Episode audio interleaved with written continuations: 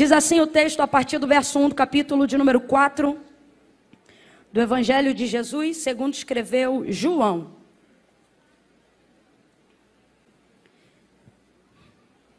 Quando os fariseus ouviram que Jesus fazia e batizava mais discípulos do que João, se bem que Jesus não batizava, e sim os seus discípulos, ele deixou a Judéia e voltou outra vez para a Galiléia. Vamos lá, gente, ele deixou a e voltou outra vez para a e era-lhe necessário passar por Samaria.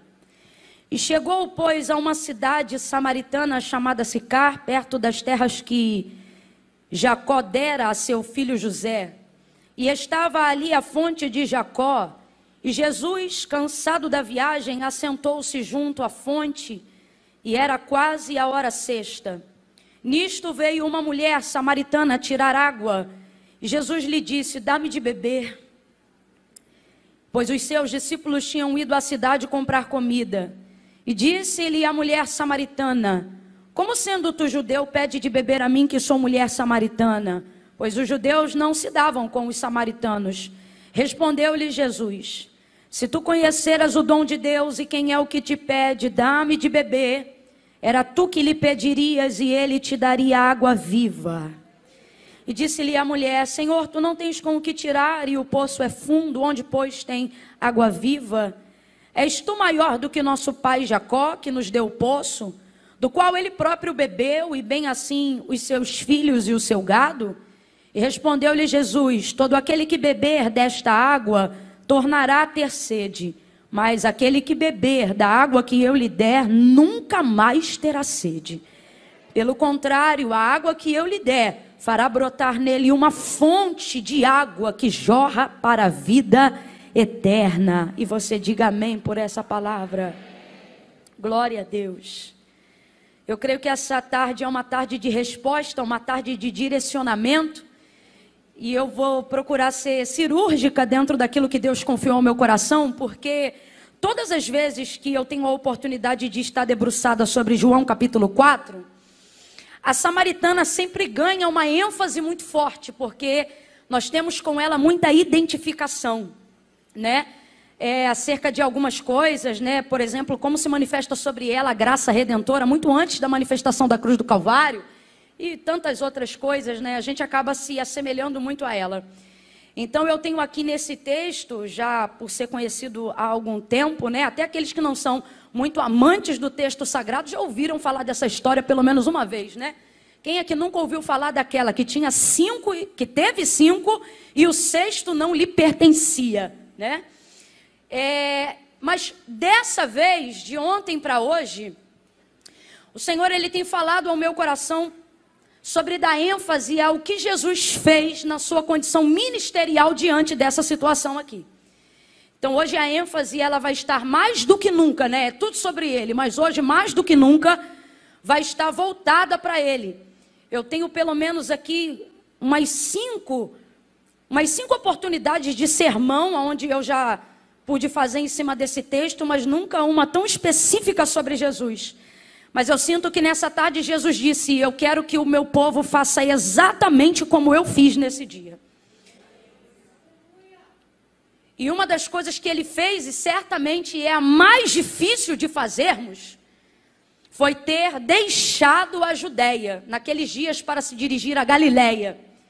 Porque a Galiléia era um lugar repetido, e você sabe que a nível de ascensão ministerial, Jesus sabia, através da sua onisciência, que ele só tinha três anos e meio para poder percorrer tudo o que precisava percorrer, fazer tudo o que precisava fazer e garantir que tudo seria estabelecido antes de ser assunto aos céus. O que mostra um dos princípios mais elevados do próprio Deus, né? o princípio do tempo. Até o Filho do Deus vivo, o Senhor de toda a eternidade, também tem prazo, também tem tempo também se submete a isso, assim como seu pai fez, porque o Deus que poderia criar céus e terra, tudo que existe e o que há, dentro do tempo que quisesse fazer, o livro do Gênesis, independente do apontamento interpretativo, uma coisa é literal: o que? Teve um tempo. e um tempo onde o próprio Deus inseriu, ele se inseriu e determinou. Fez a mesma coisa acerca do princípio do descanso, mesmo não precisando descansar. Mas também fez isso porque ele é pedagógico, ele estabelece princípios dos quais, não precisando, também é capaz de fazer. Só para nos mostrar que está nos dando a graça necessária para fazer também, como ele fez. E aí, aqui nesse caso, é a mesma coisa. Então, voltar outra vez para a Galileia requer passar por um lugar onde ele já havia passado. E chega a ser complexo para a gente tentar imaginar Jesus passar novamente por um lugar onde ele já tinha passado. Porque a gente normalmente só volta em lugares por dois motivos, basicamente. Primeiro, se a gente gostar. E o caso da Galileia não era só afinidade pessoal, porque gostar a gente vai ver em João 9, João 10 e João 12, que é quando Jesus deixa claro que retornava à casa de Lázaro não por necessidade, mas porque os amava. Afinidade pessoal. Tirando esse fato, a maioria dos outros lugares onde Jesus percorria, ele fazia isso com muita objetividade, tanto que se ele estivesse em um lugar onde ele não pudesse frutificar dentro daquilo que se propunha a ser feito naquele lugar, ele não ficava. Porque Jesus é muito intencional, muito proposital e tudo isso por quê? Porque ele sabe que tudo isso está na regência de um tempo, está na regência de um prazo, um prazo que mesmo sendo o filho do Deus vivo, e como a gente aprendeu na escolinha bíblica dominical, mesmo sendo 100% homem, mesmo sendo 100% Deus, ele se mantém nesses princípios. Lembra quando Maria, é, sua mãe, diz para ele: Olha, o vinho acabou, e ela está pedindo dele alguma coisa, e ele deixa claro algo acerca do prazo, quando ele diz: Ainda não é chegada a minha. Se ele sabe qual é a hora chegada, sabe tudo que precisa fazer antes de chegar a sua hora. Jesus não tem o domínio para mudar as coisas do tempo no que tange a sua humanidade carnal, mas ele tem planejamento daquilo que ele vai fazer enquanto não chega a hora do que precisa definitivamente ser feito. Isso mostra um nível de coerência que não adianta, né? Pode ter unção, pode ter ministério, pode ter poder, pode ser cheio de Deus, pode ser cheia de Deus. Você pode falar de, em línguas de, de manhã, de tarde, de noite, pode ter promessa. A primeira coisa que Deus estabelece acerca de princípio para a vida é que tudo nessa vida tem um prazo. Eu estou colocando prazo ao invés de colocar tempo, porque quando a gente fala tempo, isso parece que coloca sobre a nossa vida um nível de margem onde a gente sempre vai ter tempo. Isso vai colocando em nós um tipo de ilusão, uma falsa esperança, que tipo assim, vai sempre dar tempo. Mas você me desculpa, hoje eu vim usar exemplo do próprio Filho de Deus, para dizer para você que quando Salomão, no auge da sua sabedoria, na inscrição do Eclesiastes, ele vai dizer que há um propósito e há um tempo determinado para todo propósito debaixo do céu, ele não está querendo te dar esperança para dizer dá tempo, o que ele está querendo dizer é tem prazo, então adianta o seu tempo, agiliza o seu tempo tempo, planeja o seu tempo. Então hoje, só para a gente entender, não estou querendo te apavorar, mas é necessário hoje aqui um despertamento. Deus não está dizendo você perdeu tempo, Deus só está dizendo você está se distraindo acerca do prazo. Então fica ligado. Fica ligado. Fica ligado. Camila, será que é assim? É assim. A Bíblia diz que a tribo de Sacar recebeu isso como se fosse um dom de Deus. Diz que eles dedicaram a vida deles desde o nascimento, desde a sua formação, para discernir os tempos e as estações.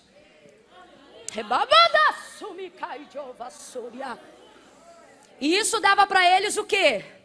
O que hoje é mais caro do que qualquer moeda, mesmo que nós estejamos falando de libra privilégio da informação antecipada. O privilégio da informação antecipada é o que, é o que há de mais caro. Irmão, se hoje eu disser o que, que vai acontecer na Ibovespa amanhã, a gente arrebenta com o mercado mundial hoje. Porque tudo que existe a nível de moeda, de troca, de venda, de política, de governo, está baseado em uma coisa: o que? Informação privilegiada. E o que é informação privilegiada? É saber aonde está um tesouro? O que é informação privilegiada? É saber quanto vai custar o dólar daqui a quatro dias? Não. Informação privilegiada é ter acesso ao que às vezes eu sei que vai acontecer e mesmo assim eu sei que não posso mudar. Mas o fato de saber ainda que seja antecipadamente, que algo vai acontecer, mesmo que eu não possa mudar. Ou seja, às vezes eu não vou ter benefício em poder mudar uma coisa que eu sei que vai acontecer. Mas se eu souber que vai acontecer, eu posso não mudar o que é fatídico, mas posso me preparar para chegar pronto, para enfrentar, para trabalhar, para me planejar. E esta é a proposta do céu para a terra. Quando o Senhor diz, entra no teu quarto e ora, e você se perde no jornal, ficando com síndrome de pânico, pensamento acelerado, não por falta de substâncias neurais, mas por agonia, angústia da alma, porque a porta da ansiedade está aberta, dando legalidade para todo tipo de tormento emocional, e o Espírito diz, ora, ora. Ele não está dizendo, eu vou tomar o teu tempo. Ele também não está dizendo, eu vou orar, porque através da sua vida eu vou estabelecer a paz mundial. Também não, o que ele está dizendo é, entra no teu quarto que eu vou te te informar com pelo menos um ano que vai aparecer no jornal de amanhã. E aí você vai estar tá pronto para quê? Para mudar tudo? Não, porque nem tudo Deus quer que eu saiba para que eu mude. Ele quer que eu saiba para que eu me comporte e chegue pronto. Porque quando eu chegar pronto, aí sim ele vai me usar como referência para que outras pessoas façam aquilo que eu já estava preparada para fazer. Esta é a referência da igreja na terra. É isto que Deus tem com a gente. É isto que Deus tem para a gente. Como quem acelera, faça uma coisa que irrita. Qualquer pessoa que está subordinada a uma ordem. Camila, você vai irritar o irmão? Vou. Porque a irritação faz parte de quem precisa buscar disposição. Como quem irrita o colega do lado, Camila já falou que não pode tocar, não é para tocar, não. Não tem nada que irrita mais uma pessoa do que você subordinar ela a algo que ela precisa fazer assim, ó. Vambora, vambora, vambora. Nada. Só que como a gente não pode tocar em ninguém hoje, a gente vai fazer isso. Vai dar umas três palminhas baixinho e vai dizer: Bora, minha filha. Bora, bora, bora. Havia. Havia.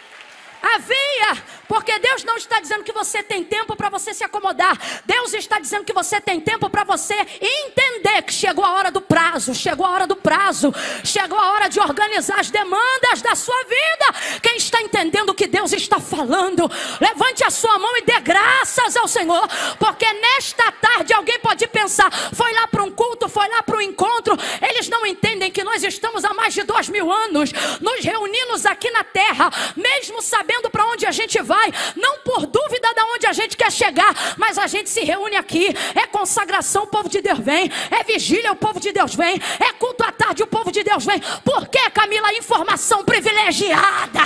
Ah, meu Deus! É por isso que a gente está aqui, gente. Quem diz que adora a Deus, a despeito do que ele faz, só por causa daquilo que ele é, ainda não entendeu de verdade os propósitos de Deus. Quando você mal conhece Deus, mal conhece Deus, já diz eu adoro Ele pelo que Ele é. Isso é uma verdade filosófica, mas não é vivida. Porque a única maneira de você saber quem Deus é é convivendo com aquilo que Ele faz. Todo mundo que eu conheço que quis dar uma de filósofo ao invés de dar uma de sincero e querer servir a Deus só pelo que Ele era antes de se identificar com as obras dele, não aguentou, porque faltou experiência para identificar quem ele era. É claro que depois de um tempo de maturidade, a gente aprende que aí já não é o que ele faz. De fato e de verdade é por causa de quem ele é. Mas a gente só chega nesse estágio depois de se relacionar com as suas obras. Por que, que antes de Moisés morrer, quando ele ainda tinha a legislação sobre o povo, Deus diz para ele: Moisés, fala para o meu povo de tudo que eu fiz. De tudo que eu fiz. Fala tudo, faz uma lista. Aí Moisés escreveu. Deus não se deu por satisfeito. Falou, Moisés, vamos fazer o seguinte, Deuteronômio 32, compõe uma canção aí que eu vou te dar. Porque ó, a canção vem para a memória. A harmonia, né? Traz o poder da memorização. Aí ele foi e escreveu uma canção. Tem uma composição, né? O último cântico de Moisés. E o último cântico dele? Ele só falou daquilo que Deus fez. Quando ele terminou de falar, Deus disse: ensina os filhos de Israel a cantarem isso aí. Eu quero que eles cantem isso aí. Se fosse os céticos teólogos dos dias de hoje, eles diriam: hum, essa canção não é boa porque só fala do que Deus faz. Tem que adorar Ele pelo que Ele é. E eu vejo Deus dizendo: fala para eles o que eu fiz. Ele não disse, fala para eles quem eu sou. Ele disse, fala para eles o que eu. Porque se eles souberem o que eu fiz, será consequência saber quem eu sou. Fala para eles do que eu fiz. E era assim que Deus era passado de geração em geração. Aleluia. Oh, aleluia. Aleluia. Quando você observa João 4, e eu sei que essa narrativa ela é muito específica em João, porque tudo que João escreve é muito específico. Eu não sei se é porque João tem autoestima mais definida. Ele mesmo fala de si no próprio livro, né? O discípulo a qual Jesus amava. Rapaz, esse aqui tem a identidade no lugar. Dá a impressão até que Jesus amava mais a ele do que qualquer outro. Mas não é. Jesus poderia até amar todos iguais, mas João identificava isso de uma forma que deixava ele bem resolvido. Discípulo a qual Jesus amava. E a gente diz, mas aonde que está escrito assim? Ora, no texto que ele escreveu. É ele mesmo que.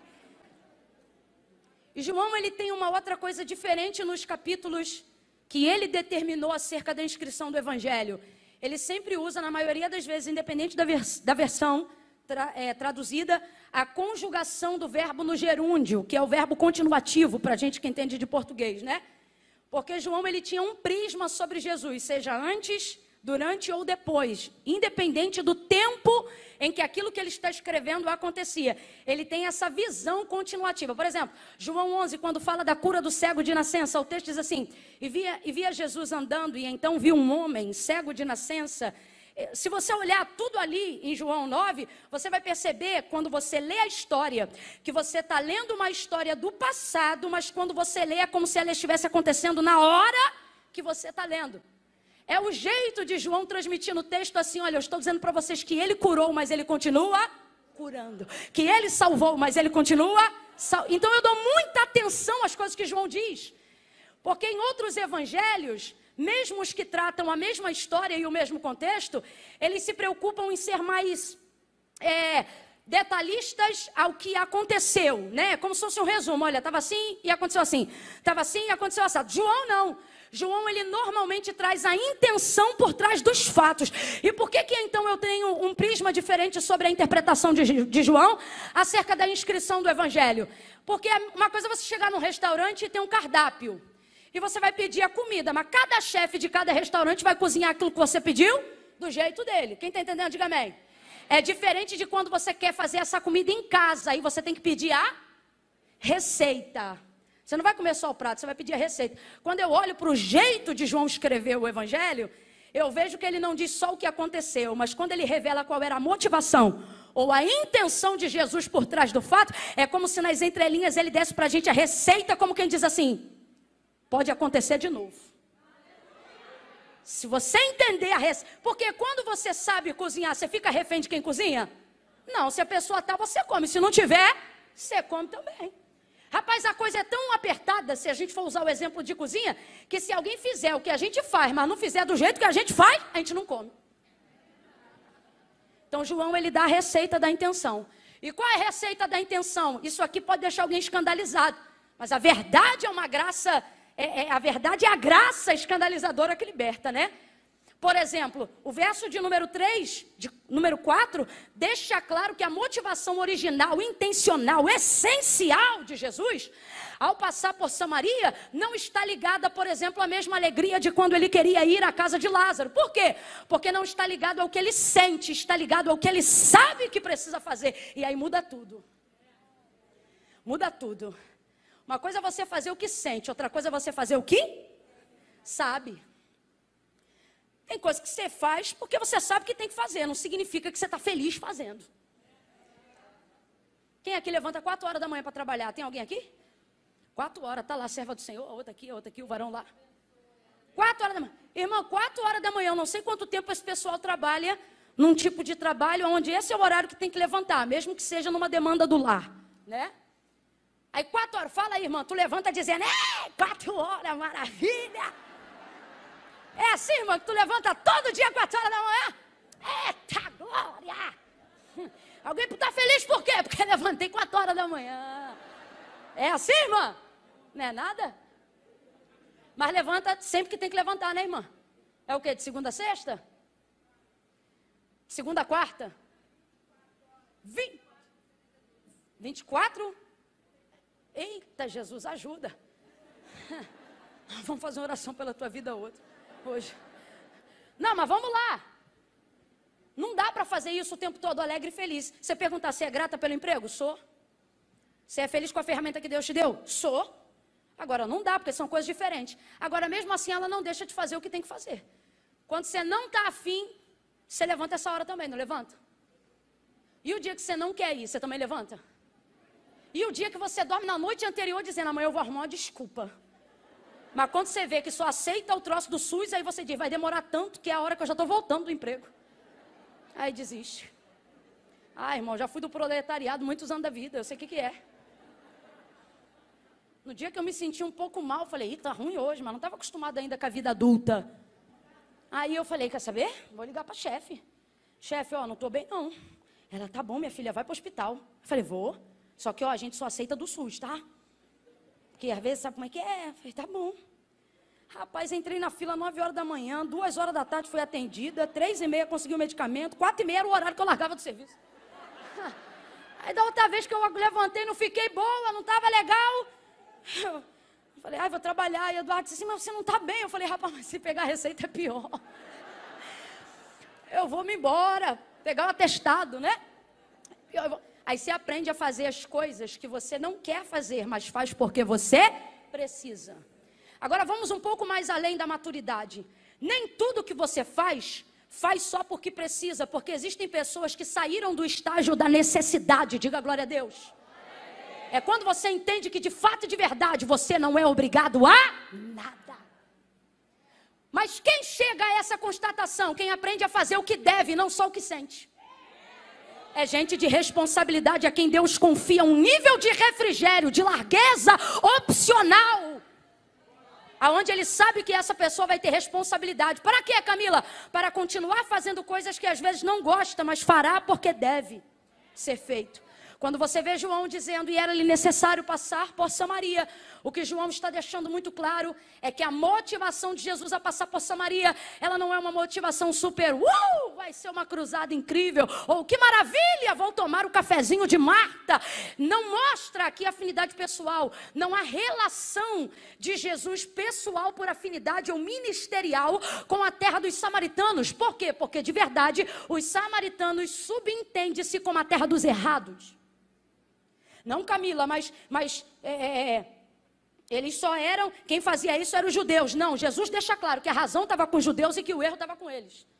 Na hora da confissão do pecado dela, quando ela pensa que está diante de um profeta, e então Jesus está prestes a dizer que, na verdade, mais que um profeta, ele é o filho do Deus vivo, ela já fica chocada e temerosa, mas para bem, não é para mal não. Porque não é porque está na terra de errados que não presta. O problema de estar tá na terra dos errados não é que os errados não sabem que estão errados, é que eles estão errados, só não sabem como se consertar. Porque o pecado ele é assim, ele te mostra a porta de entrada. Quando você quer sair, tu não vê porta nenhuma. É mais ou menos Samaria. Quem são os samaritanos? Eles estão errados porque quem perverteu a lei foram eles. Eles estão errados porque quem miscigenou a raça foram eles. Eles estão errados porque quem decidiu construir ídolos constituídos por mãos de homens no mesmo monte onde o altar de Deus já existia por intermédio de Jacó foram eles. Quem decidiu sair de uma teocracia para uma democracia espiritual foram eles. Tanto é que quando ela decide, após a confissão do seu pecado, por auxílio de Jesus Cristo, né? Porque ele sabia que ela não tinha marido. Sabia ou não sabia? Sabia ou não sabia? Mas Jesus é assim, quando ele é bom, ele é bom, mas quando ele é terrível, ele é melhor ainda. Ele disse assim: traze-me aqui o teu marido. E ele sabia ou não sabia? Tem coisas que Jesus pergunta para a gente que ele já sabe, ele só pergunta que é para a gente saber. Porque tem situação que a gente está que a gente não se enxerga. Aí ela diz: Eu não tenho marido. Ela acabou de confessar que era peguete de um cara que era de outra mulher. Acabou. Agora eu vou te perguntar: isso que ela falou é bonito? Isso que ela falou é bonito? Mas Jesus olha para ela e diz: disseste bem. Dá, tem hora que dá um. Você fala, rapaz, eu subo um monte, eu viro debaixo da cama, eu boto a boca no pó, eu estou quase comendo pó. Para ver se há esperança.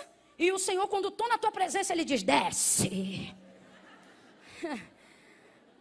Hoje eu entendo porque ele faz isso. Não é que ele está dizendo desce mais no jejum, porque não tem mais para onde descer.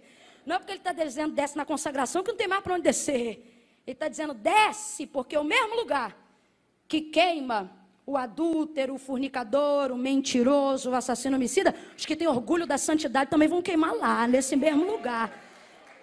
Mas querendo ou não, dá uma revoltinha. Você diz assim, Jesus, não é brincadeira não. Estou com a vida toda no altar e o Senhor, quando fala comigo, é só um arroz. Parece pai e mãe, né? Quando a gente diz, ó, oh, tirei 10. Minha mãe nunca disse parabéns, ela dizendo, faz mais do que tua obrigação. Tu não trabalha, tu não faz nada, tu tem que estudar. Aí depois de dar o sermão, dizia, parabéns. Era um parabéns assim. Dá essa impressão, né? Aí a gente aqui tudo bonitinho e o tratamento às vezes é esse. Tá ela dizendo, acabou de dizer. Não tem marido. Se não tem marido, tá ficando com quem? Se não tem marido, quem está pegando quem? Mas Jesus não faz isso não. Jesus olha para ela e diz: Disseste bem. Então eu vou perguntar de novo. Entenda, o que ela falou foi bonito? Porque Jesus vê beleza de forma diferente da gente. Jesus não vê beleza no que ela está falando, Jesus vê beleza no que levou ela a dizer o que ela está falando. Por quê? Porque Jesus não vê beleza na oratória, na retro. Não, Jesus olhou para ela e disse: Disseste bem, porque o que ela está falando não é bonito, mas a maneira como ela está manifestando é lindo. Por quê? É o que? A verdade. Jesus ama a verdade no íntimo.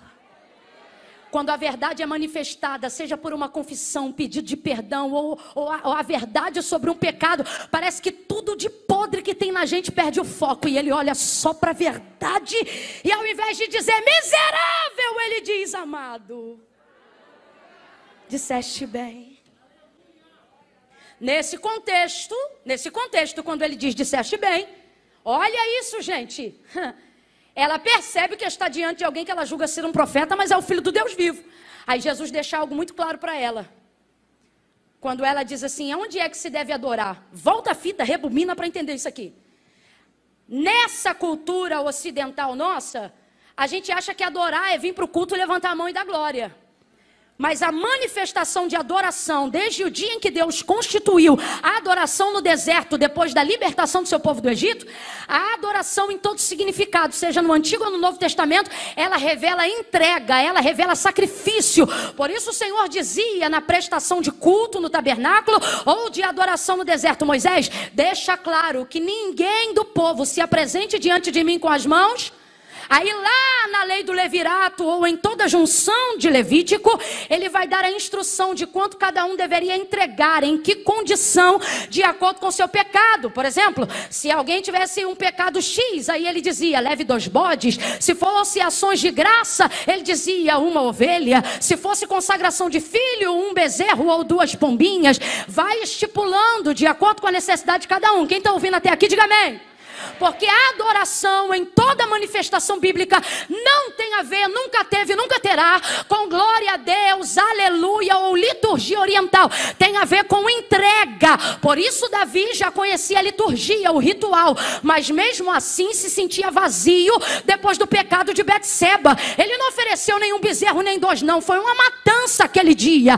Depois do que ele fez com Betseba, ele fez tudo o que podia para através dos ritos da entrega e da oferta. Olha isso, estou falando de Antigo Testamento. Para conseguir fazer Deus se voltar novamente para ele de novo. Para ter restituído a alegria da salvação. Mas aí ele vai escrever um pouco mais à frente. E ali ele fala da decepção dele. Do arrependimento verdadeiro dele. Não quando escreve o 51. Mas quando capítulos mais à frente. Ou melhor, salmos mais à frente. Ele diz assim: Tu não te comprases em ofertas. Porque se assim fosse, mais holocaustos eu te daria. Agora, o tempo, eu sei que para ti um espírito quebrantado e um coração contrito não desprezarás, ó Deus. Agora ele trouxe a oferta certa. Por quê? Porque a adoração não tem a ver com ritual litúrgico.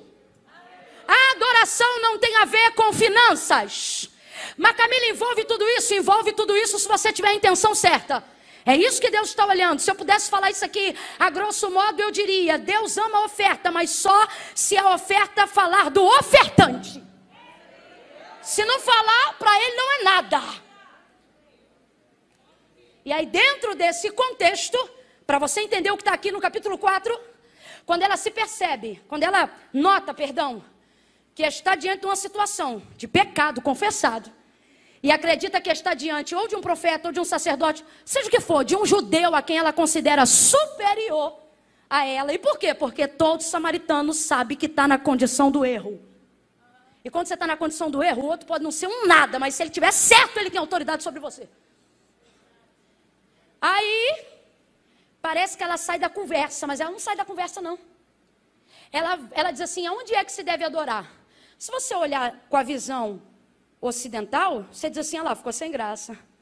Jesus acabou de dizer: tu tiveste cinco o sexto que tu tem não é teu marido. Aí ela diz: onde é que se deve adorar? Fica parecendo que ela saiu da conversa. Tipo assim, tem um culto por aqui, deu uma de crente. Porque não sei se tu já percebeu, crente é assim. Tu entrar no teu prédio, no escritório, a pessoa achar que tu é crente, ela começa a cantar um hino do nada. Só para tu ver que ele é crente. Aí ela, quem olha a grosso modo, pensa assim, ficou sem graça, tentou fugir da conversa. Não. Porque o pior não é saber o que eu tenho que fazer depois que o pecado é confessado. O pior é confessar. Depois que eu confesso, irmão, o que eu tenho que fazer vira fichinha. A pior prisão do pecado, você pensa assim, ó, eu não posso falar por causa disso, por causa daquilo. Exatamente, porque o pior, na verdade, é falar. Depois que você fala que desaba tudo, aí tu começa a construir de novo. É a parte mais difícil falar. Então, quando ela percebe que está diante da oportunidade de ser livre dessa cadeia, não, ela não foge da conversa. Ela entra dizendo: aonde é que se deve adorar? Vou traduzir: aonde eu levo oferta para expiação desse pecado que eu acabei de confessar. Nas entrelinhas, olha o que, é que ela dizendo: como é que eu resolvo isso aqui, profeta? Ela não está com medo, não. Ela está dizendo: tá bom, já falei, estou no rolo, agora eu quero resolver. Por quê? Ela está deixando claro que na verdade ela sempre sabe que está errada, só que ela não tem como resolver. E ela diz: por quê? Olha o que ela diz. Porque assim, eu levo essa oferta no templo ou no monte, porque ela jura, ela tem certeza, certeza, que Jesus vai olhar para ela e vai dizer assim: no templo, para ela poder dizer, mas você sabe que no templo a gente não entra, né? Porque vocês não deixam. Ela jura que vai dizer isso. É um jeito dela dizer: falei, não tenho vergonha, é isso mesmo, e não se mete na minha vida. Porque vocês dizem que a gente está errado, mas não dizem como a gente tem que se consertar. E tem uma cambada de pregador assim uma cambada de pastor, cambada, Camila, cambada, que isso não é povo. Toda mensagem que visa apontar o erro de alguém deve mostrar onde está a porta de saída, deve mostrar onde está o lugar do conserto. Se vai apontar alguém para dizer que está errado, então ensina o caminho de onde está o certo, porque senão você só buga a cabeça da pessoa. Aí ao invés de ficar só errado, fica errado e doido. Aí ela diz assim: Onde se deve adorar? No templo ou no monte? Só que ele vem com algo que ela não imaginava. Porque Jesus tem um poder de sintetizar coisa complexa que deixa a gente pirado. Lembra do episódio? O povo vem com a lei, traz a mulher adúltera, pega no ato. Rapaz, aquilo era para bugar. Imersão teológica, a gente ia ficar doido. E agora? E agora? A gente ia dizer, o culto volta aqui daqui a pouco. A gente vai estudar esse caso. Não, Jesus não. Jesus pega a situação mais louca e complexa que podia acontecer em cima da hora. Ó, tá aqui, ó pega no ato. Moisés disse, aí traz a lei para respaldar. Rapaz, Jesus pega um troço que não está na lei. Mas tem respaldo tanto como se fosse a lei. E ele sai da situação em cinco minutos. Que cinco? 60 segundos. Ele olha para ela, está a lei, está o ato. A síntese dele. Quem não tem pecado? Atire a primeira pedra. Acabou a imersão teológica de Jesus. Resolveu na hora deu-lhe um seminário, bugou a mente de todo mundo, vai todo mundo para casa estudar. Rapaz, ele falou, mas está errado. É, é, não sei. Ele olha para ela, João 4, e diz assim: Tu sabes que a salvação vem dos judeus. Então quem está errado? Obrigado, ainda bem que tu estava aqui. Vamos lá, gente. Jesus está deixando claro que se o lugar certo do concerto é no templo em Jerusalém, significa que os samaritanos estão errados. Estão errados. Não é um julgamento, é uma constatação. Não precisa ficar preocupado com isso. Tu sabes que a salvação vem dos judeus, entre linhas, tradução. Jesus está dizendo, tu sabes que se tu quisesse levar oferta para expiação desse pecado, a única forma de ser liberada era num altar legítimo por um sacerdote legítimo. E esses aí só estão aonde? No templo em Jerusalém. Mas como é que uma samaritana vai entrar em Jerusalém, gente? Não entra. Eu imagino ela preparando já o fôlego para argumentar e ele deixando claro, dizendo: Tu sabes que a salvação vem dos judeus. Ele está dizendo: Você sabe que vocês estão errados. Só que ele termina sintetizando, dizendo assim: Nem no templo, nem no monte. Porque ela diz: Eu levo essa oferta onde? No templo ou no monte? O que ela está dizendo nas entrelinhas é isso aqui, ó. O que Jesus, perdão, está dizendo é isso aqui, ó. É, filha, tu leva aonde? Ó, ó a sinuca de bico dela. No templo tu não entra e no monte Deus não recebe. É isso que ela está querendo dizer. No templo eu sei que eu não posso entrar. E no monte sei que Deus não vai receber. Por que, que Deus não vai receber no monte? Porque Deus não divide altar quando ele tem altar legítimo. O mesmo altar que tem lá em cima do monte, lá em Samaria, é altar que está do lado de Moloque, é altar que está do lado de Baal, é altar que está do lado de Azera. E Deus não vai dividir isso. Se Baal tem seus amantes, Deus não. Deus não se submete. A gente tem que entender, irmãos, adoração com Deus é um negócio muito sério. Se ele não for a prioridade, ele não aceita ser mais nada. Não é que você coloca, a gente tem essa mania quando está pregando, né? De dizer assim para os irmãos, ah, a gente coloca Deus aqui. Tipo, a gente dá para Deus 70%. Quem não dá para Deus 100% está iludido de que está dando alguma coisa. Porque se Deus não for prioridade, ele não aceita ser nada. Se ele não for primeiro lugar, ele não fica no segundo. Ou é o primeiro ou ele sai. No templo ou no monte? Aí Jesus responde: deveria ser no templo, mas no templo você não entra. No monte quem não recebe é Deus, mas vou resolver teu caso agora. Por que, que ele resolve? Porque você precisa de um sacerdote, eu sou o sumo. Vá, chore, ramaio. Tem coisa que a gente acha tão complexa. Você diz, eu tenho que ter dinheiro, eu tenho que ter plano de saúde. E Jesus está dizendo, você só precisa de mim. Eu sou o que você precisar que eu seja. Na hora que você precisar que eu seja.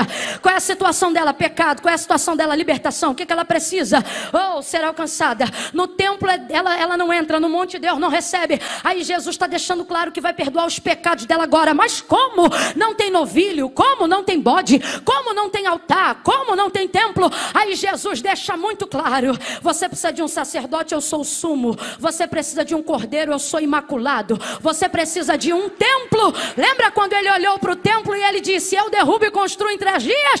Ele está dizendo: Eu sou a morada que você precisa habitar. Sabe o que ele está dizendo? Eu sou tudo que você precisa que eu seja, mas não sou no templo e não no monte. Eu sou aqui para todos aqueles que se arrependem verdadeiramente, para todos aqueles que descem verdadeiramente. Ele olha para ele e diz: Nem no monte, nem no templo. Oh, mas a todos aqueles que o adorarem em espírito e em verdade. Ele está dizendo: pode não ter nada na mão, mas se tiver no coração, eu vou patentear a tua oferta, vou legitimizar o sacrifício. Oh, vou te dar um banho de sangue e vou te promover imediatamente no mundo espiritual, ela é transportada do império das trevas para o reino do Filho do seu amor. Aleluia. Quem é essa mulher? Bispo T.D. Jakes usa uma analogia que eu nunca mais vou esquecer. Ela é a chave em Samaria. Por quê? Porque Jesus não está tratando só com ela porque tem uma obra na vida dela, mas porque ela é a chave que abre a porta para alcançar todos os samaritanos. Para quê? Para cumprir-se uma profecia dita pela boca de Isaías, aonde messianicamente ele determinava que não só os termos de Israel, mas até as regiões de Tiro e Sidom e também a província de Sicar, a quem Deus saberia que já estaria deplorável nos dias de Jesus, seria também alcançada pela manifestação da glória do Filho de Deus aqui na terra. Jesus vai estender o mapa. Agora volte ao verso de número 4. João revela tudo isso quando diz assim: "E era-lhe necessário Sabe o que significa? Vai acontecer algo estrondoso, vai acontecer algo maravilhoso, vai ser apoteótico, vai mudar os planos no meio do plano, porque o plano era só passar e passar dita muito rápido. Só que o texto diz que naquele dia Jesus ficou ali mais uma noite e um dia. Porque tem coisa que a gente só sabe como começa, mas depois que a gente obedece, a gente não tem noção. Jesus tem uma obra específica Por que, que ele deixa a Judéia? A motivação que o fez deixar a Judéia não foi por plano do que ele iria fazer em Samaria. Quando você tem prazo, você não empurra nada. Você faz as coisas porque devem ser feitas, mesmo quando você não estiver sentindo coisa alguma. Vida com Deus, vida devocional, hábito, rotina, só funciona quando você para de agir só de acordo com o que você sente. Me irrita a quantidade de crente que conhece a palavra de Deus e que sabe que a Bíblia afirma que o coração do homem é o quê? Mas por que, que você só faz o que sente? Ah, se eu sentir, eu perdoo. Ah, se eu estiver sentindo isso, se eu estiver sentindo aquilo. Fé não é sobre o que a gente sente, fé é sobre o que a gente. Por isso que a gente faz mesmo quando a gente não, porque a gente é crente. Era ali necessário. Por que, que era ali necessário? Era necessário porque tinha que passar por Samaria? Não. Era necessário porque tinha que deixar a Judéia. E já que o destino final era a Galiléia, o jeito mais rápido de fazer isso era passando em Samaria. Qualquer judeu que saísse da Judéia para ir para Samaria fazia obrigatoriamente uma viagem de seis dias. Quantos dias? Porque ele tinha que dar toda uma volta, toda uma volta no entorno de Samaria. Para quê? Para não ter que topar com nenhum samaritano, porque judeus e samaritanos não se comunicam. Jesus vai para Galiléia. Eu quero que você frise isso, já estou caminhando para concluir. Frisa isso na sua cabeça. O destino final era o quê? Qual era o destino final? Abre essa boca santa por baixo da máscara. O destino final era Galileia. Galileia. Jesus vai passar por Samaria porque isso derruba a viagem em três dias. E Jesus não tem tempo para ficar perdendo com coisa que está acontecendo, não. Tem gente aqui que está em situação onde no meio tem uma pendência e você quer dar volta. Jesus está dizendo, passa no meio. Aonde? Bem na pendência e resolve. Por quê? Porque isso atrapalha a viagem.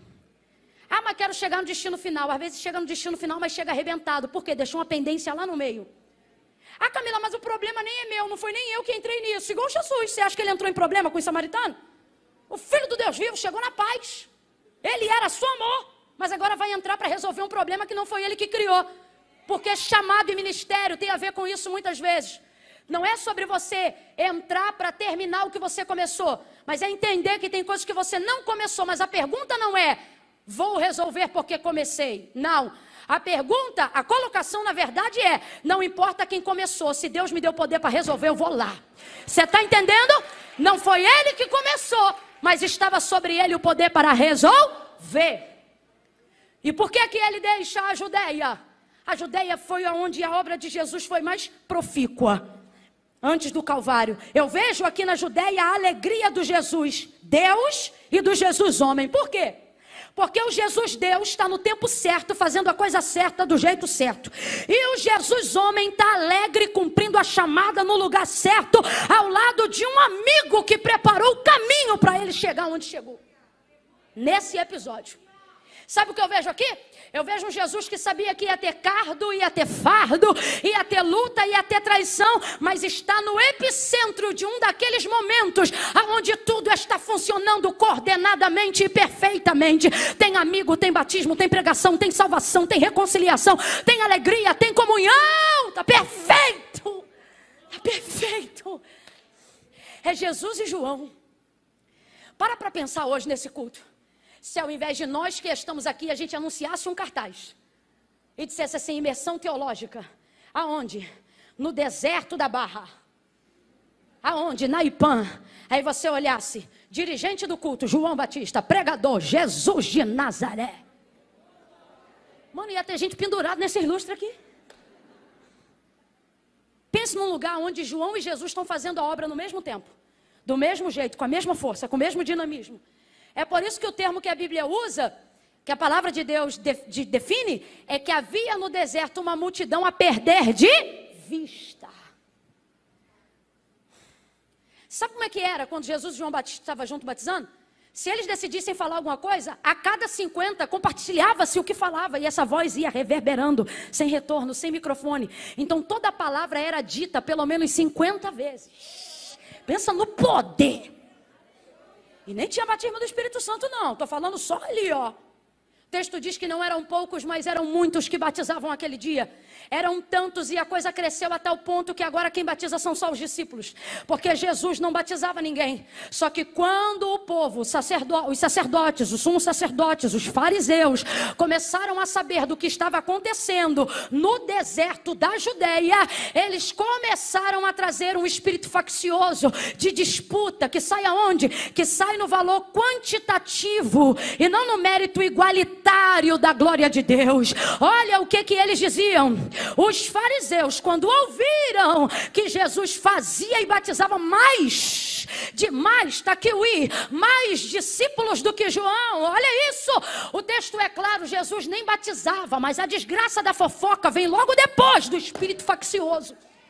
Se tiver facção, tem divisão. Se tiver divisão, a fofoca entra na hora que é o comparativo, é o valor, é a guerra. É um, e isso, isso não podia acontecer com a obra. Escuta o que eu vou lhe dizer. Quem começou isso aqui foi João. Deus não quebra princípio de honra, mesmo sendo a glória dele. Aquele que não usurpou sendo igual a Deus, mesmo sendo, mas desceu. Você acha que ele vai ter problema no deserto da Judéia? Vai nada, irmão. Quando ele vê que a facção entra, a primeira coisa que ele faz é. Agora, foi João que levantou a facção? São os discípulos que estão de contenda? Não, quem é que está falando o que está falando? Só que ele sai antes de disseminar. Quem tem maturidade não dá tempo para o diabo agir.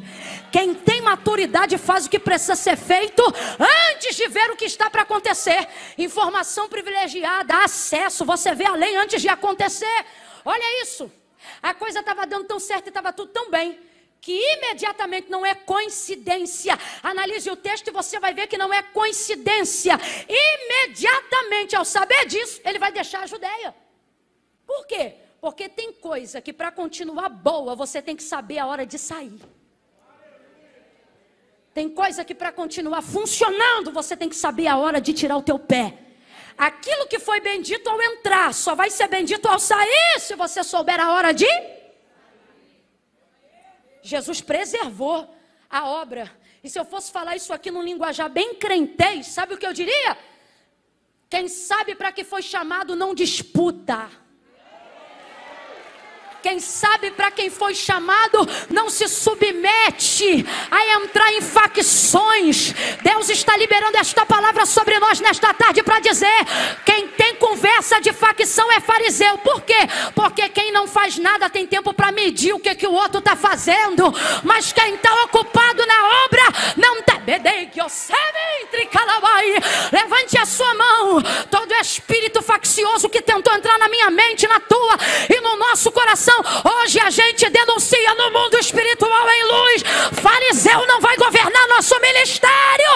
Importa que ele cresça e que eu diminua. Importa que ele apareça. É maior, é maior o nome de Jesus Cristo do que o nosso. Deixa ele brilhar. Ele deixou. Oh, aleluia!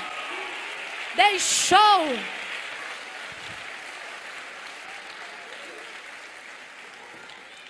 Deixar uma coisa, irmão, que não está dando certo é mole. Quem é pastor é que vai saber dizer isso aqui. Eles entram por as portas, pelas portas assim, Deus mandou eu vir aqui. Soprou um ventinho, ó, oh, Deus mandou eu sair. Eita, mas esse Deus que tu serve é de confusão, hein? Não sabe que hora entra, não sabe que hora sai. Agora, quem tem maturidade, irmão, é quando a coisa tá boa. Eita! Porque Deus tem essas coisas. Tu tá no maior ventão. Tu diz, Deus, eu vou sair. Ele diz, fica. Quando vai tudo para o lugar e tu nem se lembra mais da crise, aí você diz assim: É maravilha, eu vou ficar. Ele diz: Agora pega tuas coisas e sai. Deus é assim. Ouça isso. É fácil sair quando tu está dando errado. Difícil é você sair com a popularidade em alta. Rapaz, o deserto da Judéia está popocando. A campanha de João é a melhor de todas. Qual é a? É do carro, é da casa? Não, ele larga o aço, fala de arrependimento, o povo batiza. É um troço fora do comum. Você sabe que se eu fosse falar grosso modo, a religião do judeu não tem, porque a religião dele é étnica. Então pensa num lugar onde você pode batizar as pessoas e elas serem regeneradas na hora, porque não precisam ser preparadas. No sentido de que assim, não vai preparar para batizar. Ele olhava, cria, batizar, porque o cara já está com aquilo ali na cabeça desde novo. Já saía dali pronto. Imagina tu batizar um fariseu ou um pecador e levantar já um pregador, vai. Você batiza, tá pronto. Rapaz, era muito poder, era muita glória. A coisa estava indo tão bem, tão indo tão bem, tão bem, tão bem. Só que começou a entrar isso. Qual era o comentário na cidade?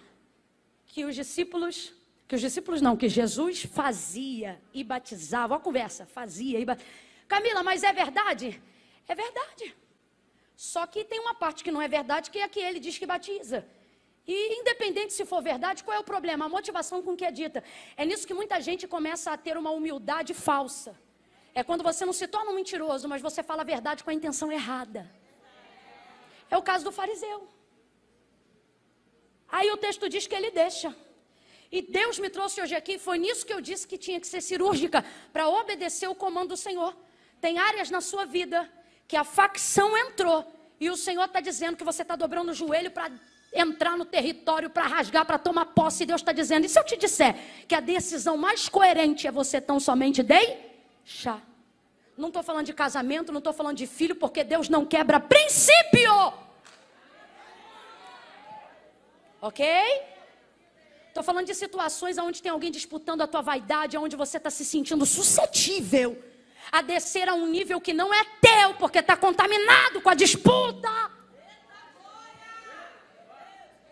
Aí ele está dizendo: se a situação é essa, e eu friso o si com toda força, se a situação é essa, deixa. Mas vale aqui um adeno para as solteiras. Se o cara te trata como opção, você nunca deveria ser a escolha dele. Você nunca deveria escolhê-lo. Ai, porque a fulana gosta, mas eu vi primeiro. Deixa. Deixa. Se está convivendo igual no caso da samaritana, com alguém que não é teu, não adianta trazer foto para botar no altar da IPAM, não adianta vir para a oração para dizer, ai, é meu, eu amo. Trabalho de consagração à tarde, libertação lá na igreja da minha cunhada. A gente pipocava direto três horas da tarde. Era aquele culto que se a gente pecasse, a gente não ia para o culto, porque Deus falava. E não tinha esse negócio de processo, não, meu irmão. O profeta olhava para você, apontava na tua cara contava o teu pecado na frente de todo mundo. E ainda dizia assim: não é assim? A gente ainda tinha que falar, foi verdade. Era assim. Eu sou dessa época. Aí daqui a pouco tá a gente no final do culto, tinha mesa, pedido, oração. Isso aí vai de fé para fé, de lugar para lugar. Aí veio uma moça no final do culto, não foi, mas botou na minha mão. Falou: ora por esse homem aqui. Deus falou: não ora não, que não é dela não. Na hora. Falou: não ora não, que não é dela não. Está querendo fazer comigo igual fez Balaão. O, o rei fez com Balaão. Eu olhei para ela, botei a foto assim, virei, botei a mão na cabeça dela e falei: Santo Deus. E comecei a clamar pela vida dela, liberta ela. Guarda, em amor, não foi em julgamento, não. É para ela entender que aquilo não era dela, para Deus dar graça para ela. Dei.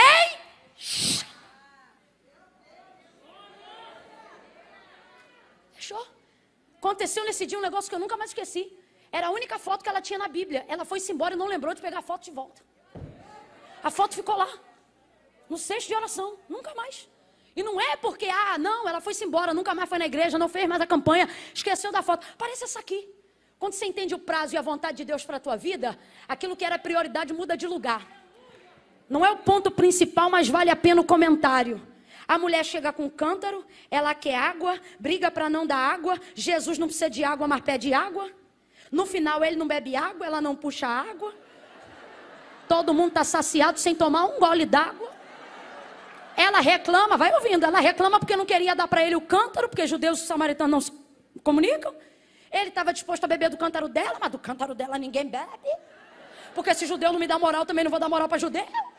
No final das contas, não puxa água, ninguém toma água, ninguém bebe água, está todo mundo satisfeito e o texto diz que ela larga o cântaro e entra na cidade sem cântaro.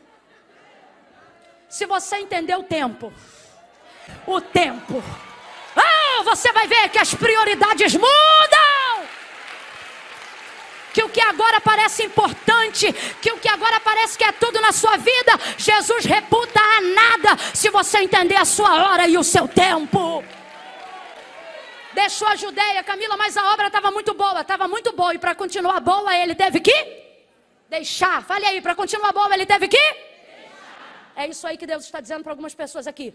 Se você não gravou nada do que eu falei em todos esses tanto de minuto, Deus está dizendo para você: se você sabe o que é, deixe hoje. Deixe aqui agora. Deixe no melhor lugar onde você pode deixar algo. Deixe no altar do Senhor. Deixou. Deixou para ir para onde? Vou me rasgar todinha aqui. Ana, ora por mim. Deixou onde, gente? Deixou tudo lá na Judéia. Para ir para onde, gente? Para onde? Galiléia. Mas aconteceu tanta coisa em Samaria que a impressão que a gente tem é que ele deixou a Judéia para ir para. É porque eu frisei a Galiléia, mas se eu te pego desprevenido, tu diz Samaria. É. De tanta coisa que aconteceu em Samaria. Agora, geograficamente falando, preste atenção que isso aqui é, é interessante entender. Sabe o que é Galiléia? Galiléia está na região norte. Judéia subentende-se sul. Samaria, nessa linha geográfica, representa justamente o lugar do meio. Então, olha que bacana. O lugar que Jesus está indo representa o norte. Quem já teve uma mãe brava? Aleluia. Já deve ter ouvido pelo menos uma vez na vida um pai dizer assim: toma um rumo para a tua vida, toma um norte. Tua vida precisa de um norte. Porque norte é rumo. Aonde a bússola fica travada quando você quer uma direção? Ela, ela define qualquer lugar a partir do norte, que é o alinhamento. Então preste atenção. Jesus está indo para o. Atualmente ele está no sul. E Samaria está justamente no centro. Sul, aqui. Vamos lá. Sul aqui. Ah, não, vou botar o azeite no norte. Norte aqui. Sul aqui. Samaria. Bem no meio. Jesus, água viva. Ele está aqui. Ele está indo para onde? Isso. E agora ele está onde? Então ele quer chegar aqui. Esse é o destino final. Completa aí, galera. Esse é o destino? Final. Mas no meio tem a terra dos errados, que é o centro, que é Samaria. Tu acha que é coincidência ela está justamente no? É ruim, hein? Toda pendência sempre está no meio. Sempre. Quisera que as pendências fossem no final. Ah, já cheguei mesmo? Ah, a gente não resolvia nada. Mas Deus bota as pendências bem aonde? O que, que acontecia naquela época? Para o judeu não passar aqui, ele pegava a montanha de Samaria. Chegava, chegava. Quando chegava? Quem já ouviu falar sobre a parábola do samaritano? Historicamente, sabe no que ela é baseada? Nesse trajeto. Aonde os judeus tinham que fazer isso para não topar com os. O que, que acontece na parábola com aquele que é ajudado por um samaritano? O que, que acontece? Ele foi espancado, assaltado. Por quê? Porque o trajeto é longo demais, arriscado demais. Não é um trajeto geográfico próprio. Essa trilha foi criada para fugir. Geograficamente falando, ela não deveria existir. É Aí, o que, que acontecia? Pra gente que viaja direto, tô doida, tô sentindo uma unção de Deus aqui. Jesus vai alinhar. 2021 é tempo de alinhamento, de convergência. Teu ministério vai andar, tua família vai andar. Eu estou profetizando: quem crê, recebe. Oh, teus negócios vão andar, tuas finanças vão andar. Tem alguém sentado aqui dizendo: Camila, não quero dinheiro, não quero nada. Eu quero viver a vida espiritual que eu vim buscar. Recebe, tua vida espiritual vai andar como nunca. Deus vai arrebentar com os atalhos do caminho, você vai ganhar tempo, você vai ficar cansado pelos motivos certos.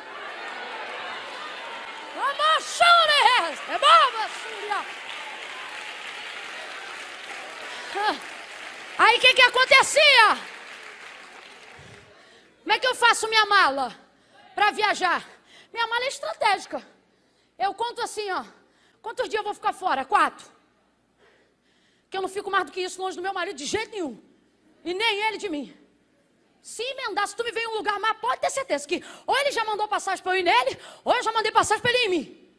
Que ó, tem que se encontrar. Aí, vamos supor, se eu tenho uma viagem para quatro dias, eu faço quatro mudas de roupa pronta. Essa é do primeiro, essa é do segundo. Eu não tenho esse negócio de troco isso, se acontecer, se acontecer, vai acontecer. Odeio mala pesada. Faça ali, ó, pá, pá, pá. Tum. Uma de translado, outra. Ah, isso aqui é jeans, a mesma que eu vou, eu venho. Eu não sei o que, não sei o que. Resolvi. Porque eu sei quanto tempo eu vou passar. Porque dependendo de onde eu vou, ainda mais agora, que cada quilo de bagagem excedida é 25 contos, é mais caro que a picanha. Eu não vou dar mole, não. Irrita. Rapaz, o povo que paga a nossa passagem vende coxinha. Borda toalhinha. Faz feijoada final de semana. Aí tá. Vou fazer a mala. Por quê? Se eu for com muita bagagem, isso gera peso na vida.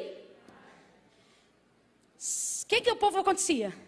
Você faz uma viagem de três dias, é uma mala. Você vai fazer uma viagem de seis, já é outra mala. Aí um monte de nômade aqui no deserto, porque aquela região é de nômade. Quem é o nômade? Ele não é nem de Samaria nem de Jerusalém.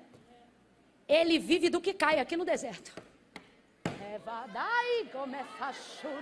Quem está entendendo o que Deus está falando?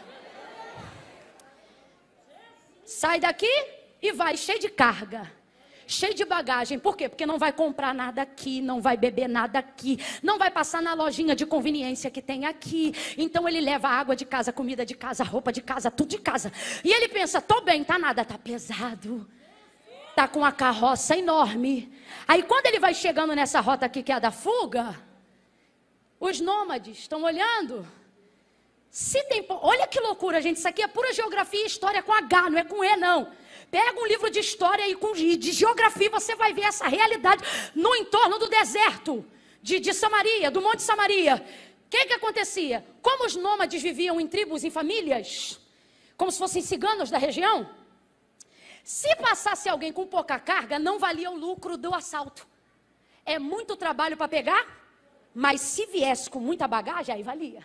Vamos arrebentar, vamos matar, vamos enterrar. Por quê? Porque tem muita carga.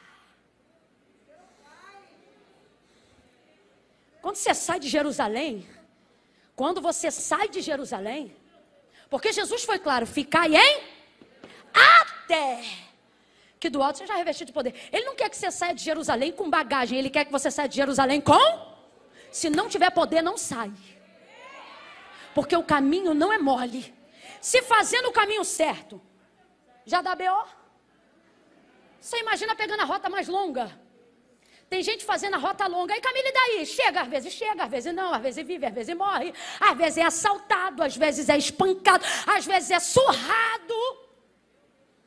Mas vamos lá, vamos supor que. Vamos falar dos que chegam. Chega, mas chega tão cansado. Quando chega? Chega tão arrebentado. Quando chega? Chega tão moído. Quando chega? Que não tem força para celebrar porque chegou. Eu vou falar bem rasgado, para todo mundo entender. Tem pregador que chega, mas chega sem família. Chega sem paz, chega sem alegria.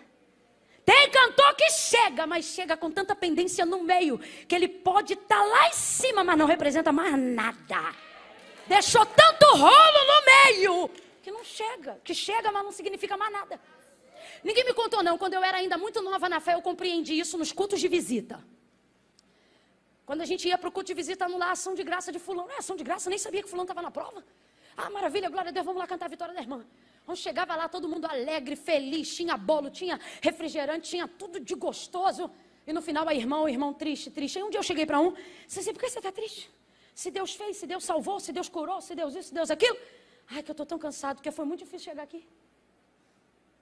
Falei, Jesus, que lugar é esse que o Senhor quer levar a gente, que no final a gente chega tão doído que não vale mais a pena ter chegado? Aí o Senhor falou para mim: é porque o lugar de chegada fui eu que idealizei, mas o caminho, quem fez foi Ele. Então volta aqui nessa rota que você vai entender. Dá para chegar por aqui? Dá, mas quando chega, sabe-se lá quando, como chega. Agora, Jesus não tem tempo para isso, não. São só três anos e meio.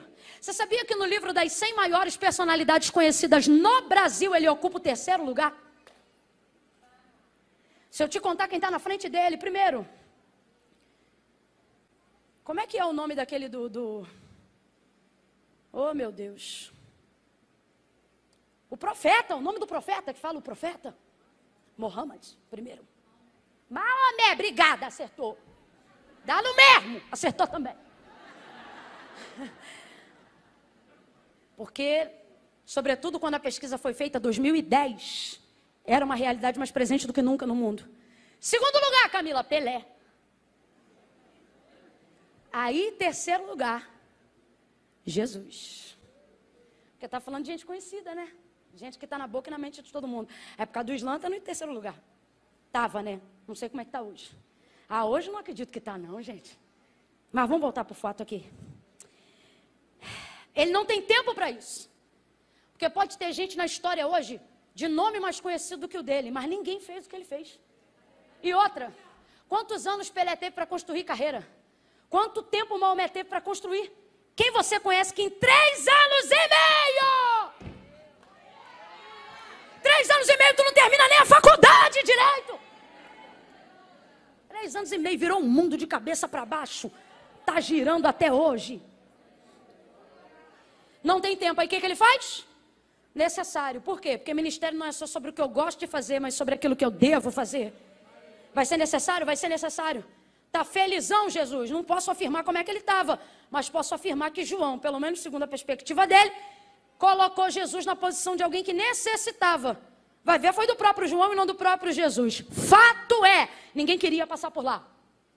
Tanto que Jesus sabia que eles não estavam preparados para esse momento que inventou lá na hora. Inventou não, mas disse para eles: vai comprar comida na cidade. Porque não estavam prontos para ver o que, que ia acontecer ali agora. Tem gente que anda contigo, mas não está pronto para viver o nível que Deus quer te levar. De vez em quando tem que dar um perdido. Ai, estava onde? Estava por aí, estava por aí.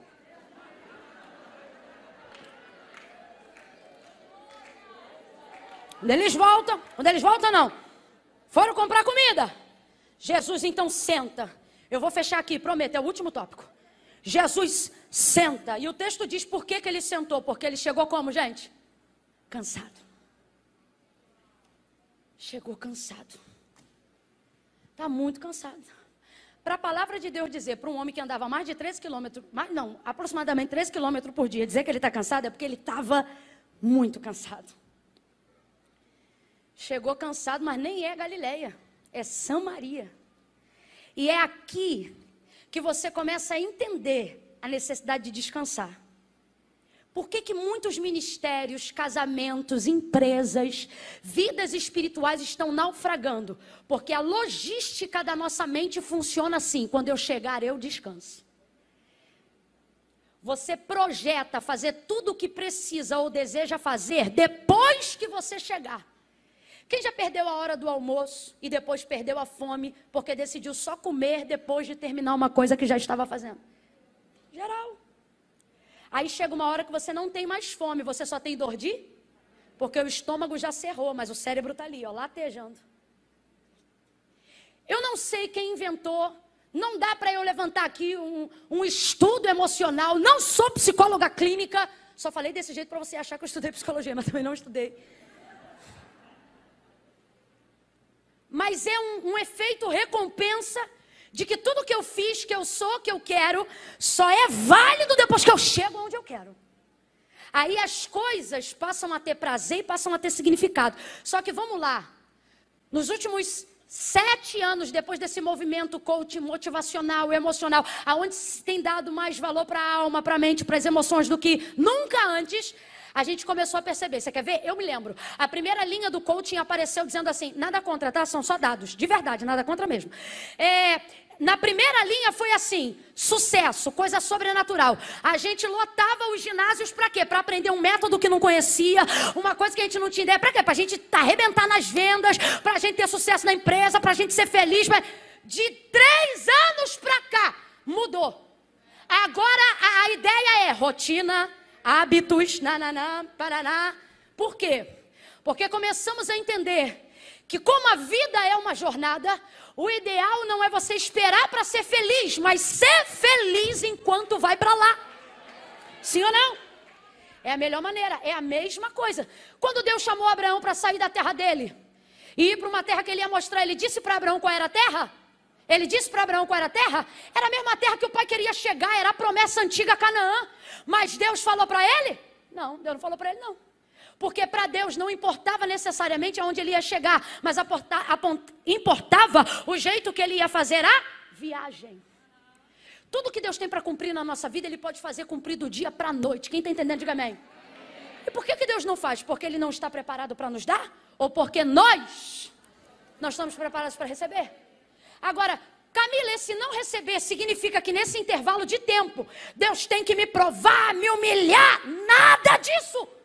Sai desse misticismo religioso desgraçado de que para ser profeta tem que ser pobre, de que quanto mais de Deus, menos dente na boca tem que ter, de que para ser vaso não pode ser assim ou assado, sai disso, isso é misticismo religioso.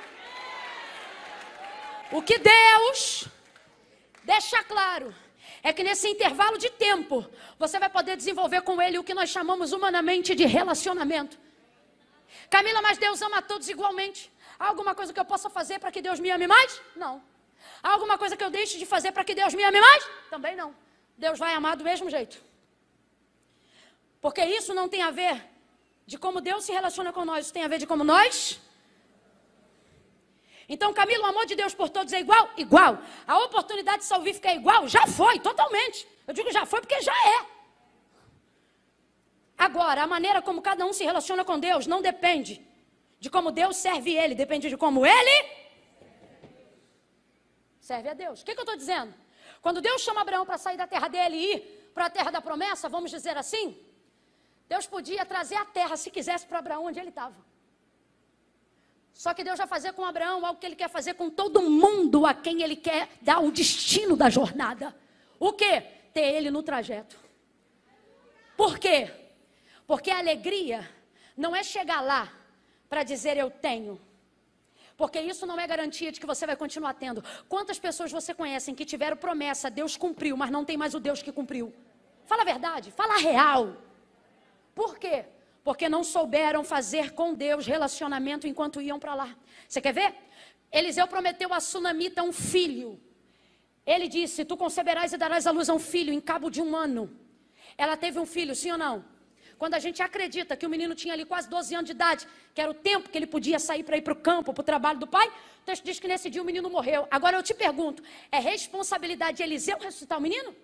Não. Ele disse que o menino ia nascer. Nasceu ou não nasceu? Viveu ou não viveu? Mas quando o menino morreu, ela foi atrás do homem de Deus. Agora eu vou te perguntar de novo: ele tinha obrigação de ressuscitar Eliseu? Perdão, o menino tinha obrigação? Não, mas ele ressuscitou sim ou não? Sim ou não? Porque isso ali não tinha a ver com a promessa, tinha a ver com um relacionamento de mais de 15 anos. Ele entrando, comendo, vivendo ali com ela, com o esposo, com a família. Olha como é que relacionamento com Deus é importante. Ter a garantia de que algo que Deus falou vai cumprir não é o melhor. O melhor é saber que Ele vai me dar manutenção, jeito de administrar porque se tudo que Deus promete para a gente é maior do que a gente, porque não fala sobre a nossa capacidade, fala sobre a dele, significa que eu por mim mesma não tenho condições de gerir nada que veio de Deus para mim. Não tenho. Humanamente falando, não. Quantos ministérios sucumbiram debaixo da própria glória? Quantos sucumbiram debaixo da própria sabedoria? Fala aí, minha professora que está aqui com a gente. Quantas pessoas sucumbiram debaixo da própria genialidade? Gente que a gente olha e não reconhece mais. Não porque não tem, mas porque mesmo tendo, não é mais. Por quê? Porque se Deus te deu algo ou falou que vai te dar, é algo muito grande, é algo que nem cabia em você. Mas é Ele que faz caber, Ele que dá o jeito dele. Então veja, o negócio não é você chegar. O negócio é você saber o que faz depois que chega. O negócio é você saber se você teve no tempo que andava relacionamento suficiente para agora fazer disso uma vitória e não um peso. Porque quantas pessoas vivem hoje debaixo de um peso? Porque estão tendo que suportar sozinhas aquilo que Deus disse que era junto. Por que, que Moisés está num vale, num vale com o povo? Canaã é subida e ele e o Senhor diz: Eu vou fazer eles herdar. Sabe o que, que Deus está dizendo? Vou fazer vocês subirem daqui para a terra de Canaã. Mas Moisés diz: se a tua presença não for, deixa. Sabe o que ele está dizendo? Eu prefiro ficar aqui nesse vale, aonde tem a tua presença, do que ali em Canaã, aonde o Senhor não habita. Aí Deus diz assim: olha isso. Deus diz assim: Moisés, então tá bom. Minha presença vai contigo para te fazer descansar. Sabe o que Deus está dizendo? Nem coluna, nem nuvem. Só você vai saber que eu estou. Moisés vai? Não. Porque ele não dá conta desse povo rebelde sozinho. Aí ele diz assim: se a tua presença não for conosco, não nos faça sair daqui. Tempo de relacionamento. É isso que determina. Sara fica maravilhada, porque quando ela vê o leite saindo, é que ela descobre que o Deus que deu o filho também deu o leite. Porque quando Deus diz, vou dar o filho, você só pensa no filho, não pensa na manutenção.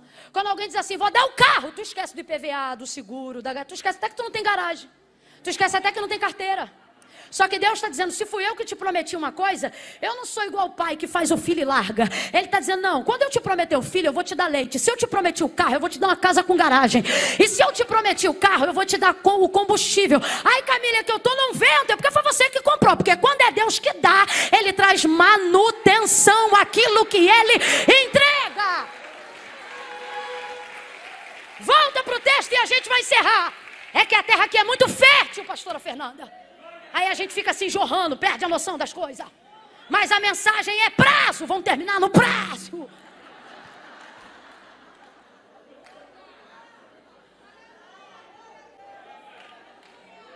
Oh! Sai da Judeia, destino final, Galileia.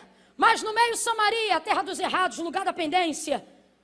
Mas se Deus quer que eu passe por aqui, não importa o problema que tem aqui, não importa quem começou, o que importa é que aquilo que ele me confiou tem condições de resolver. Mas por que, que a gente deixa as pendências no meio? Porque a gente acha que elas são maiores do que realmente são. Vamos lá. O objetivo de Jesus, alcançar toda a Samaria. Estamos falando de uma? Não, estamos falando de milhares de milhares. E Jesus vai a milhares de milhares? Não, porque ele chega no meio cansado. Mas quando você está na rota certa, no caminho que Deus deu para você, até no seu descanso você produz. O texto diz que ele chegou ali como cansado. Vamos lá para a gente seguir junto? Chegou ali como? Que obra de Deus cansa, irmão. Cansa. Mas isso não significa que é ruim. Está na hora de você aprender isso. Cansaço se tornou uma palavra pejorativa, quando na verdade ela deveria ser consequência de um resultado. A gente faz tudo que não deve e diz, ai, foi cansaço. Ai, que eu estou cansado. Realmente é. Mas o problema é que você provavelmente, para sentir-se assim, está cansando pelos motivos errados. E o problema não é cansar. Porque quem aqui já deitou num dia que conseguiu fazer tudo o que tinha para fazer e sentiu cansaço e ao invés de sentir tristeza, sentiu orgulho? Falou, eita rapaz, eu já arrebentei. Eita que eu sou uma mulher pau, mulher maravilha, sabe de nada. É, ó, quem já sentiu isso? Qual foi o homem que tinha um cronograma de um dia que parecia ilógico, mas você deu conta, fez até o que não estava no plano. Quando você deitou na cama, você disse: Rapaz, eu sou é macho. Eu sou, vou te falar. Ficou? Porque o problema não é ficar cansado. O problema é saber o que está nos. Qual é o motivo do cansaço? Jesus chegou cansado, mas ele está triste? Está acabado? Está desistido? Vai cumprir o ministério agora. Cansado. Chega e senta no poço. Por quê? Porque o cansaço não revela quem eu sou, ele só manifesta como eu estou. Está na hora de você entender definitivamente, já ouviu isso mil e uma vezes, vai ouvir de novo. Que como você está não tem poder determinante de sobre quem você é. Está cansado, mas ainda é Jesus, irmão. Está cansado, mas é o Filho do Deus vivo. Está cansado, mas está na rota certa. Está cansado, mas está no lugar certo, na hora certa, fazendo a coisa certa. Aí ele senta na, no, no poço, na fonte. A mulher é a única que ele precisa alcançar para alcançar os milhares. Agora, se ele chega ali e diz: Nossa, estou tão cansado, ainda tem que salvar essa cidade toda. Ele ia ter força? Mas vê, quando você está na rota certa, Deus faz com que aquilo que você está buscando chegue em você. Quando eles. Ah, eu vou liberar essa palavra. Quem entender, receba. Aquilo que você está buscando vai te achar em 2021. Aquilo que você está buscando vai te achar neste ano. Ele chega, senta na beira do poço, e o texto diz: alto do meio-dia, nisto vem uma mulher samaritana pegar água para beber. E ele sentado ali, como estava sentado, ficou. E começa a conversar com ela. E ela, naquela conversa, através de uma única pessoa. Por quê? Porque, de fato, como diz T.D. Jakes, é verdade. Ela é a chave. Ela é a chave. Isso aqui é um princípio. Você olha a demanda da pendência, do meio, do que tem para fazer, você pensa, não vou fazer, que isso é muita coisa. E o Senhor está dizendo, se você só começasse, eu ia te mostrar que você não vai fazer isso tudo, você só vai fazer uma coisa. E isso vai ser o suficiente para sair botando tudo no lugar. É o caso dele com essa mulher. Olha o que a Bíblia diz: que o pecado entrou no mundo por um. E quantas pessoas foram necessárias para ele sair do mundo? Só um. Deus está dizendo: eu não preciso fazer esse monte de coisa que você está pensando, não. Eu só preciso que você, na sua condição de unidade, esteja onde eu quero, do jeito que eu quero, na forma que eu quero. E eu vou te mostrar que isso tudo que você acha que é um montão de coisa, vai como se automaticamente resolvesse só por você estar posicionado aonde você deveria. Sentou no poço, a mulher veio, ficou maravilhada, aconteceu tudo isso que a gente disse no início. Ela volta para dentro da cidade gritando, maravilhada, vim de ver de trás todo mundo. Por quê? Porque o testemunho dela era escandaloso. Ela disse: Vim de ver de todas as coisas que ele tem me dito. Ele tem me dito todas as coisas que eu tenho feito. O que é que tu faz? Está com o marido dos outros. Ele te falou isso? Falou, quero conhecer esse homem. Foi todo mundo. Todo mundo chegou lá, sentado no poço como ele estava sentado, ficou, ministrou uma palavra, ficaram apaixonados por ele, perdoou todo mundo, estendeu-se na cidade, salvação foi proclamada, a glória de Deus se manifestou naquele lugar. Quando ele disse, vou sair, disseram, ah, não vai não. Fica mais um dia, come com a gente, janta com a gente. Aquilo que era inóspito, se ele não vigia, ele chamava de lá. De tão bom que ficou.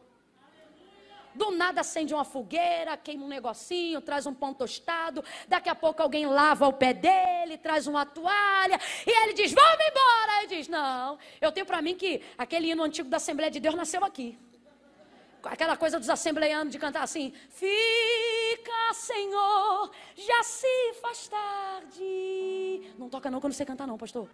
Tens meu corpo. Não, senão você vai catar aí, ó, até. Porque eu vou mudar de tom toda hora. Não é porque o senhor não sabe tocar, é que eu vou tocar. Faz em mim morar da permanência. Aí os samaritanos diziam: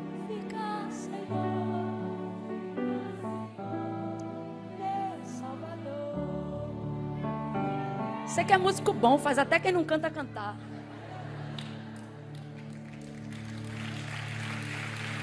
Aleluia. Aleluia. Ai, Camila, eu tô cansado. Você acha o quê? Que era imersão, não era surf, não. Era imersão.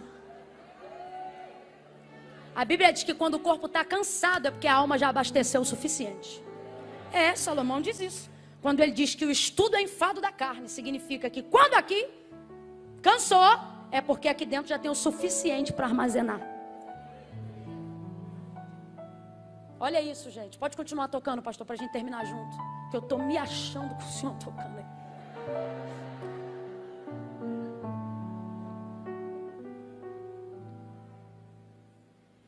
Nosso problema é que a gente acha que só tem recompensa no final. Só tem vitória no final. Só tem honra no final. Só tem milagre no final. E o Senhor está deixando claro hoje aqui. Não deixa a sua ânsia de chegar no final roubar de você a experiência do durante. Porque é isso aqui que faz você chegar aqui e ao invés de dizer cheguei, você vai dizer vive.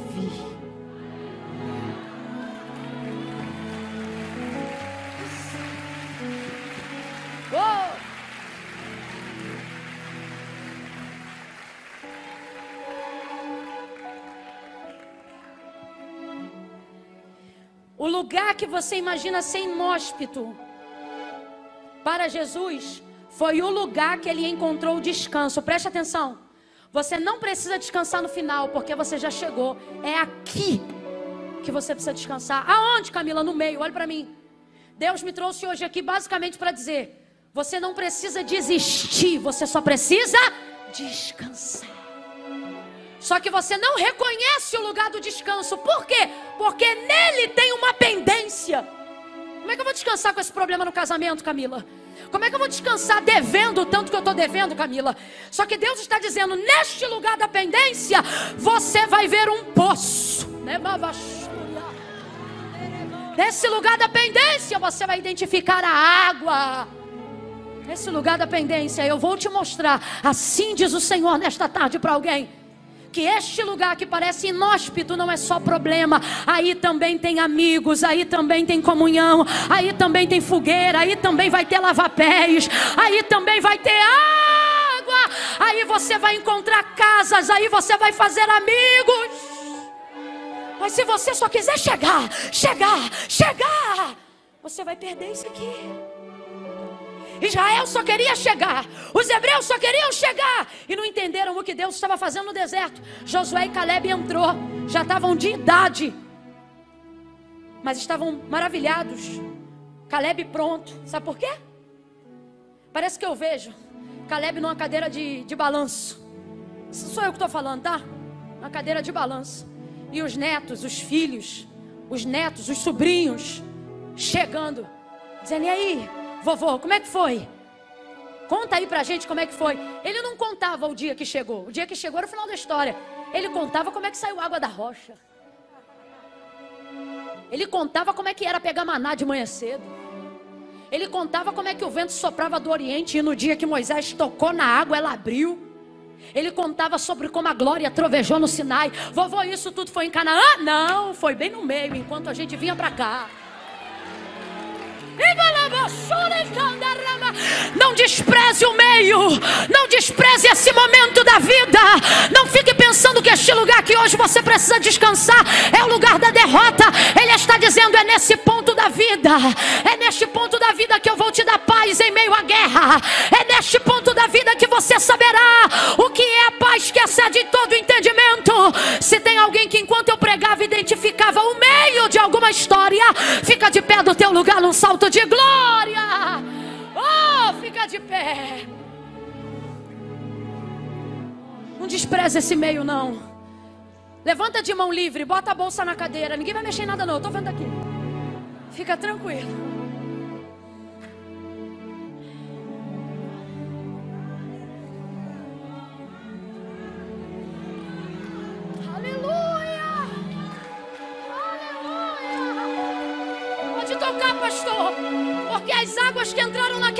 Estão se movendo nessa tarde.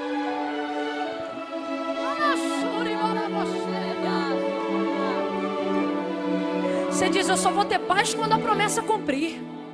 Eu só vou ter. E aí você vai negligenciando o meio, achando que tem que dar volta, criando rotas de fuga, tentando fugir das demandas, tornando difícil o que deveria ser mais simples do que você imagina. Mas o medo faz você fugir do lugar certo. Ah, porque vai dar muito trabalho. Como é que eu vou pedir perdão? Como é que eu vou fazer isso? É que... E o Senhor está dizendo: Você não vai fazer isso. Quem vai fazer isso sou eu. Eu só preciso que você esteja na rota certa, no lugar certo. Veja, Jesus não foi até eles. Eles foram até Jesus. Mas eles iriam até Jesus se Jesus estivesse em Jerusalém? Não poderiam. Aí Jesus passou lá. E isso foi o suficiente. Você acha que esse lugar do meio, você tem que evitar ele porque ele é o lugar da tua derrocata. É o lugar que vão te acusar, é o lugar que você vai ter problema, discussão, dissensão. Afinal, é terra de errados. Só que o Senhor está dizendo: não, nesse lugar do meio, você vai ser tratado de um jeito que você vai ver que na terra dos errados, quando você está no tempo certo, até o que era para dar errado, dá certo mas não dá volta. Não acha que porque você está no tempo, você tem todo o tempo. Palavra de norte hoje aqui, para quem está indo para Galileia, é essa: você tem um prazo. Não negligencie isso. Se posicione corretamente onde Deus quer que você esteja.